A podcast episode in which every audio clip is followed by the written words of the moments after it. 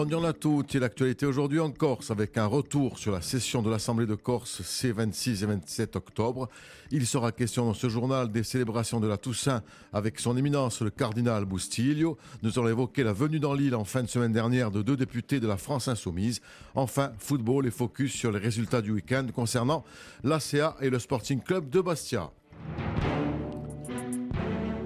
Nous commençons ce journal avec euh, la session de l'Assemblée de Corse ces 26 et 27 octobre. 20 rapports dont la plupart ont été adoptés à l'unanimité et 5 motions figuraient notamment à l'ordre du jour. L'immersion au service de l'apprentissage du Corse avec soutien à l'association Scolagors pour la période 2023-2024, le financement des centres d'immersion linguistique de Haute-Corse ou la prolongation du grand plan de formation des enseignants du premier degré pour l'enseignement en langue corse 2023-2024 ont constitué, avec la convention tripartite liant l'État, la collectivité de Corse et l'université euh, pour la période 2023-2027, l'un des temps forts de cette session de dossiers sur lesquels nous revenons plus en détail dans une prochaine édition. Une session qui a été marquée par l'adoption à l'unanimité de deux motions muées en résolution visant à condamner avec fermeté les exactions commises le 7 octobre par le Hamas sur le territoire israélien et la riposte de l'État d'Israël vis-à-vis des populations civiles ville de Gaza. Écoutez Gilles Siméon, président de l'exécutif. Notre motion, malheureusement, ne va pas changer directement la phase de la guerre et de ce qui se passe actuellement. Par contre, je pense que nous allons être la première représentation politique, la première institution politique représentant un peuple à parler d'une seule et même voix depuis les faits horribles du 7 octobre. Personne ne l'a fait nulle part. En France, en Europe et dans le monde. Ce conflit euh, est tellement complexe, douloureux, a priori euh, impossible à résoudre, véhiculant euh, de façon consciente ou inconsciente tellement d'enjeux que nulle part dans le monde il ne s'est trouvé des élus au sein d'une institution pour parler d'une même voix. Donc ce que nous allons faire, indépendamment de notre faiblesse démographique, de notre peu de poids politique à l'échelle de la scène internationale, est quelque chose d'essentiel. Parce que nous allons donner modestement, mais avec euh, un courage politique qui est celui euh, de celles et ceux qui ont rédigé ce texte et que partagent celles et ceux qui vont le, soutenir. Un courage politique qui est en quelque sorte un message que nous faisons passer, bien sûr, au peuple israélien, bien sûr au peuple palestinien, mais à l'ensemble de la communauté internationale. Chacun peut considérer qu'il manque quelque chose dans ce texte, mais ce qui compte, c'est qu'à la fin, nous avons trouvé ensemble un accord sur des mots communs et qu'il ne manque rien dans ce que nous voulons dire ensemble. Le temps fort de cette session aura été également marqué jeudi par le rapport relatif à la création d'un CHU en Corse à l'horizon 2030, un sujet sur lequel nous reviendrons dès demain avec la conseillère exécutive en charge de la santé, Bianca Fadz, qui sera notre invitée et qui a présenté ce rapport. Des députés, la France insoumise en Corse, Manuel Bompard et Farida Amrani se sont rendus à Bastia et Ajaccio. Il s'agissait pour eux de mieux saisir les réalités de la Corse pour s'insérer dans le débat institutionnel ouvert par le président de la République. Ils ont par ailleurs rencontré les salariés d'Air France pour leur apporter leur soutien. Les députés la France insoumise qui se prononcent en faveur de plus d'autonomie pour l'île, comme nous le dit Manuel Bompard.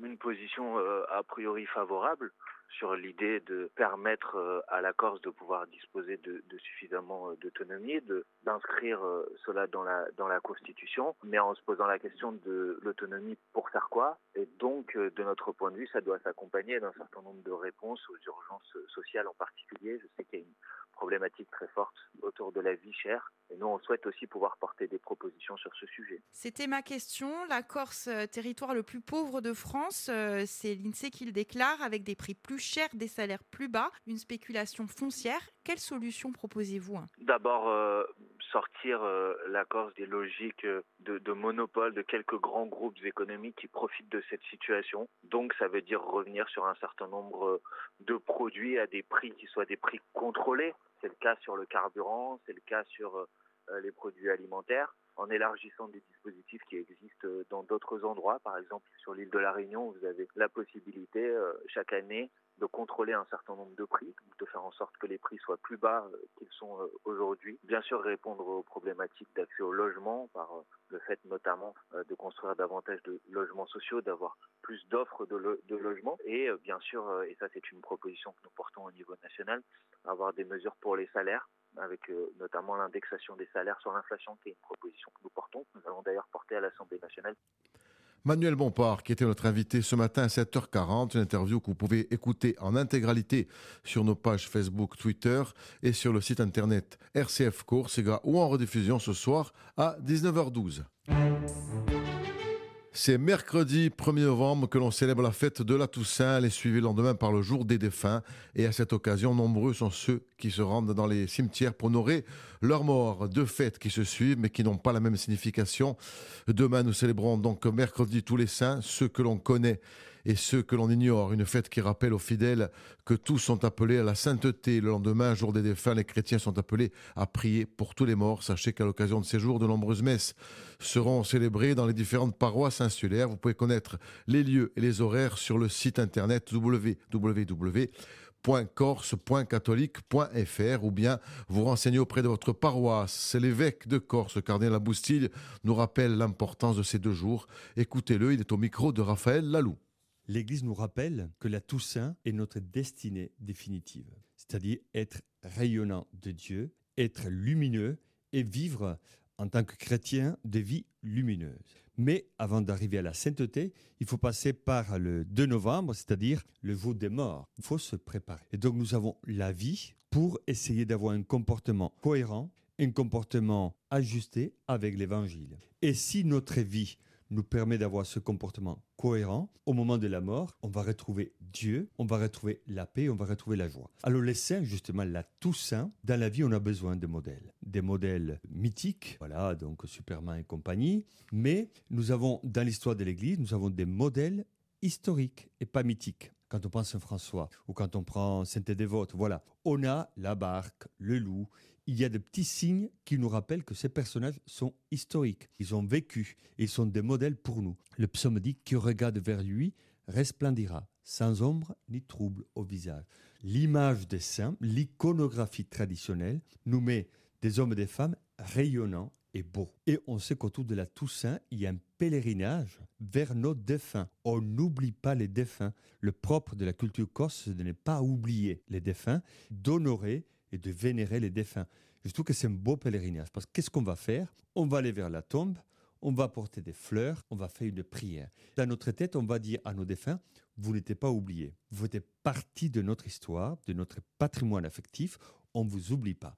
Et je trouve que c'est une belle initiative, une belle attitude face à un monde qui oublie avec beaucoup de facilité la mort, vit dans le présent, mais oublie le passé.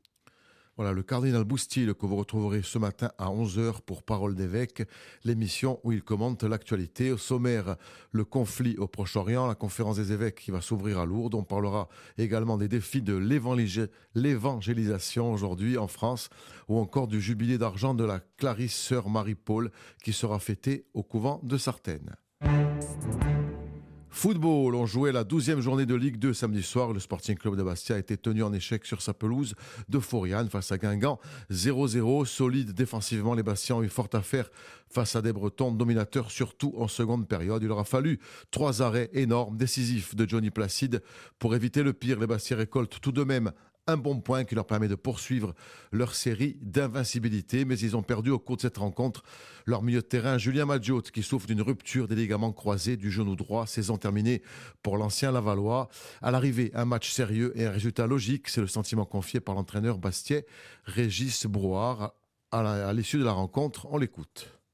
On avait fait une première mi-temps relativement assez cohérente dans ce qu'on avait mis en place et préparé. Je pense qu'on doit ouvrir la marque en première mi-temps. On a quelques opportunités. On a eu une occasion euh, avec, euh, avec Christophe. Je trouve que sur l'aspect technique, euh, il y avait des choses intéressantes. On était même mieux que ces derniers temps. Et en deuxième mi-temps, ça a été un petit peu plus compliqué, plus, plus difficile. On a eu du mal à se défaire de, de cette équipe Guingamp qui impose beaucoup de duels. Ça joue très très long, ça joue le second ballon, il y a beaucoup de force, il y a beaucoup de, taille. Ils sont dangereux sur ces situations. Et là, nous, on a, souffert, euh, on a souffert en deuxième, euh, en deuxième mi-temps. Alors, on a essayé sur des, coups, il y a eu deux, trois situations arrêtées. Mais en deuxième mi-temps, c'était un petit peu plus difficile. C'était un match, un match relativement assez haché, euh, beaucoup, de, beaucoup de fautes. Est-ce qu'il y a penalty ou il n'y a pas penalty Quand vous regardez les images, Mohamed ne joue pas du tout le, le ballon, c'est sifflable. Voilà, match nul normal. De son côté, fin de série pour la CA battue à Concarneau à leur avantage durant les trois quarts de la rencontre. Les Ajacciens avaient pourtant fait le plus dur en ouvrant le score sur penalty par Yacine Bamou à la 70e minute, mais ils se sont ensuite relâchés, concédant deux buts au 76e et 84e minute. Coup d'arrêt et une énorme déception. C'est le sentiment de l'entraîneur ajaccien Olivier Pantalone à l'issue de la rencontre. On l'écoute. On était venu pour faire un, gros résultat. Je pense qu'on a des situations très intéressantes en première mi-temps, en, début de seconde mi-temps. Il nous manque encore une fois ce brin de, justesse dans nos transmissions. Mais la réussite, elle se provoque et ce soir, on n'a pas su encore la provoquer. On a eu ce penalty, on pensait avoir fait le plus dur et je ne sais pas s'il y a eu un, relâchement ou quoi, inconscient. Euh, à partir de ce but-là, c'est vrai qu'on n'a pas reconnu l'équipe qui avait évolué jusqu'alors. Je pense qu'on va nourrir beaucoup de regrets euh, dans les jours qui viennent par rapport à ce match. On l'a maîtrisé jusqu'à l'ouverture du score. Et derrière ça, euh, on a vu une équipe qui en a voulu plus que nous euh, dans les duels. On a baissé la hauteur de notre bloc. C'est un coup d'arrêt pour nous, mais un coup d'arrêt qui va nous laisser beaucoup de regrets. L'ACA redescend avec cette défaite à la 9e place du classement avec 17 points. Le Sporting est pour sa part 14e avec 13 points. Prochain rendez-vous samedi. La CA jouera à Grenoble. Deuxième déplacement consécutif et deuxième réception consécutive pour le Sporting qui recevra Bordeaux. Sachez toujours en football que René Exbraya, ancien entraîneur du Sporting de 1991 à 1993, s'est éteint hier à l'âge de 75 ans. Autre disparition, celle d'Alexandre Alessandrine, ancien maire PRG d'Antisante et ancien conseiller exécutif sous la mandature de Jean Bagione. Voilà ce que l'on pouvait dire de l'actualité de ce matin. Tout de suite, nous prenons des nouvelles du temps. Un temps nuageux en cette matinée sur l'ensemble de l'île, des températures qui vont osciller autour de 20 degrés. Quelques éclaircies éparses sont attendues cet après-midi. Attention, les orages feront leur apparition en soirée. Voilà, c'est la fin de cette édition. Merci de votre fidélité. On se retrouve à 9h pour le flash.